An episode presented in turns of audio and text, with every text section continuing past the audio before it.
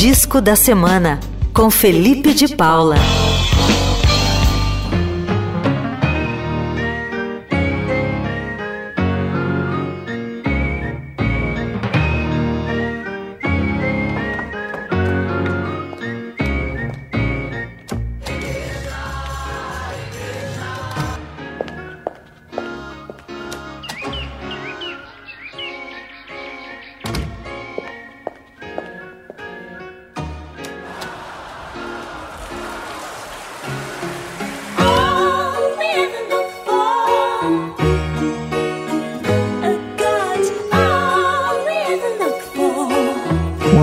Igor, melhores ouvintes, Felipe de Paula, aqui nessa segundona brava, dia para gente reservar uma horinha do nosso tempo para escutar com atenção um álbum do começo ao fim, é o disco da semana, invadindo aqui o playlist Eldorado. E hoje, que alegria! Eu trago uma das minhas artistas favoritas de todos os tempos, é a inglesa Kate Bush, que não dá nem para colocar Kate Bush numa caixinha tipo cantora, compositora. Ela é uma artista completa, além de cantar e compor, ela produz, toca vários instrumentos, é bailarina e desde o começo da sua carreira ela sempre teve controle total do seu trabalho, nunca precisou fazer concessão nenhuma para fazer sucesso.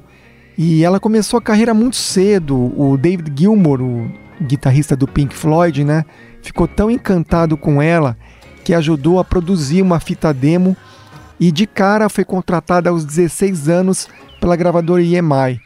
Bom, a partir daí fez história, lançou seu primeiro disco, emplacou a clássica Wuthering Heights nos primeiros lugares do planeta, enfim, isso com 19 anos.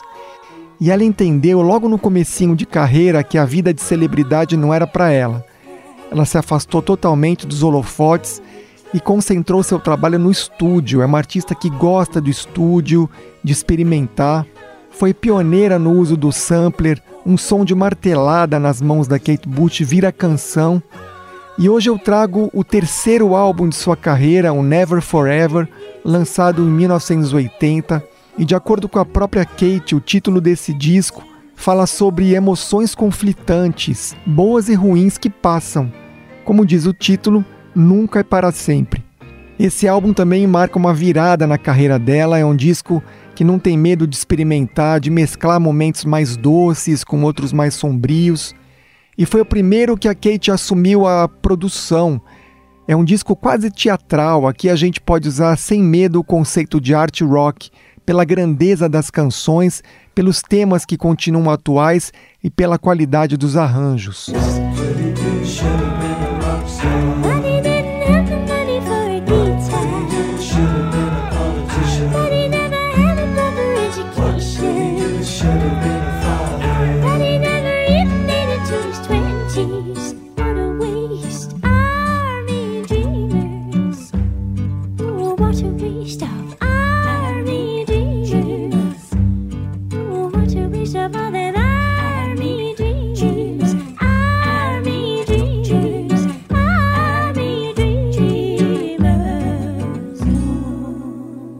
Gente está ouvindo de fundo aí um dos momentos mais lindos e mais tristes desse disco.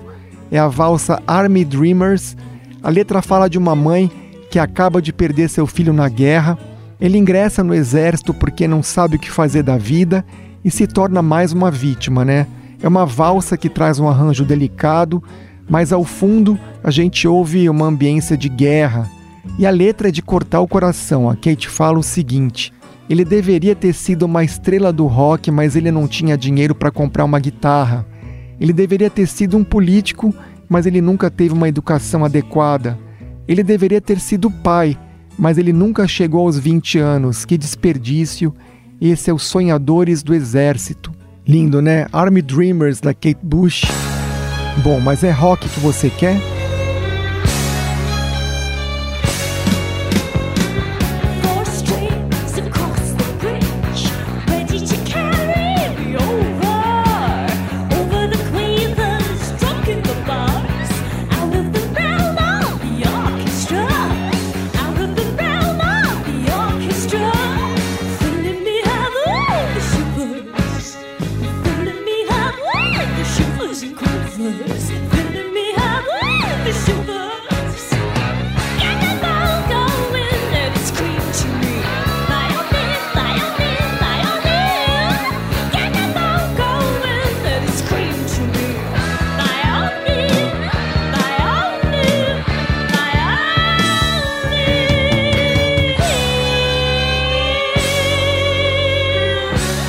Essa é Violin, o momento mais roqueiro de Never Forever. O violino é um dos instrumentos que a Kate domina, mas aqui ela usa um instrumento como metáfora para falar sobre manipulação. E como o violino é um instrumento que é tocado por várias pessoas, né? E ela quer dizer que o ser humano pode mudar o seu verdadeiro eu para se adequar a várias situações diferentes. A letra cabeçuda é disfarçada por esse rock setentista que traz violinos e guitarras lado a lado. Bem-vindo ao mundo de Kate Bush.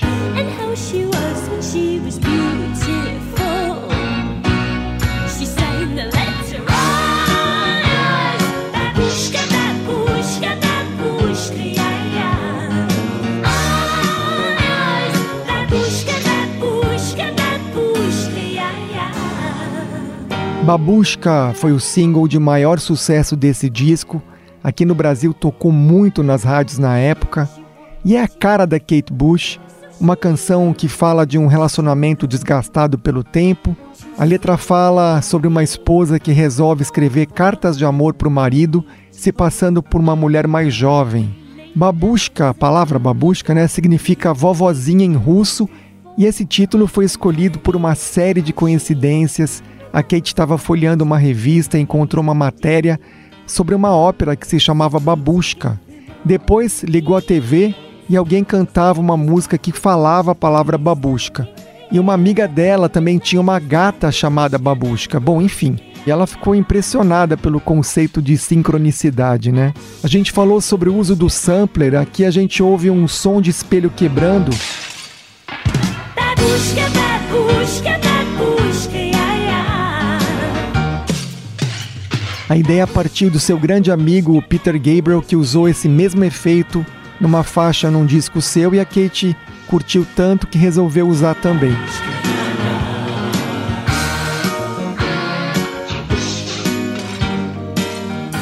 Enfim, Never Forever marcou a carreira de uma das artistas mais criativas da música.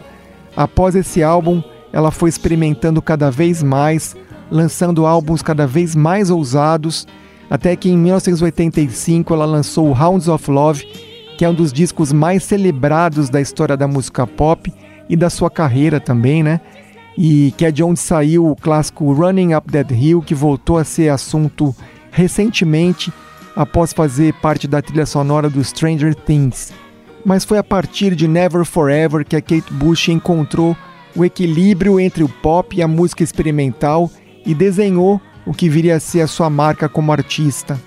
Eu escolhi para a gente ouvir uma das músicas que eu mais gosto de Never Forever, que é Delia's Song of Summer, uma música que a Kate compôs em homenagem ao compositor e maestro Frederick Delius.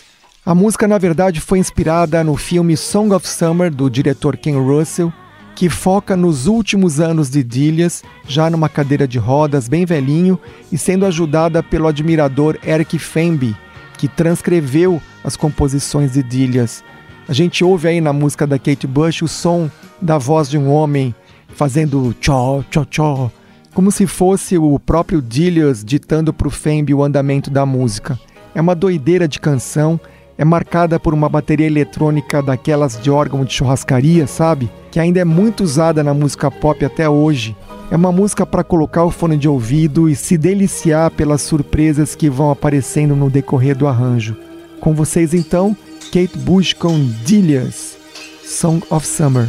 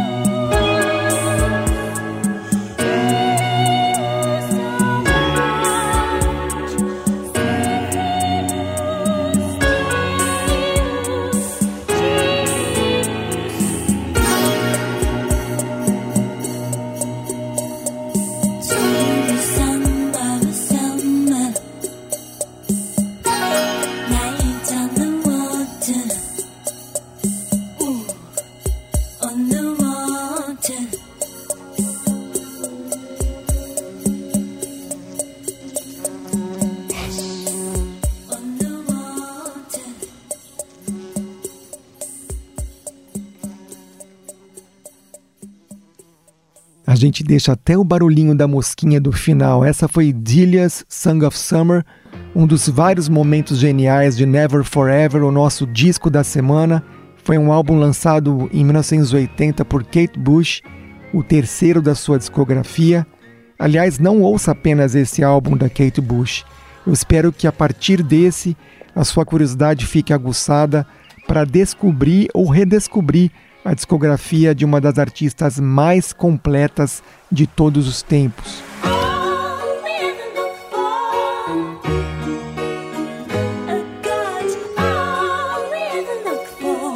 Eu sou Felipe de Paula, esse foi o disco da semana. Segunda-feira que vem eu tô de volta, sempre aqui dentro do playlist Eldorado.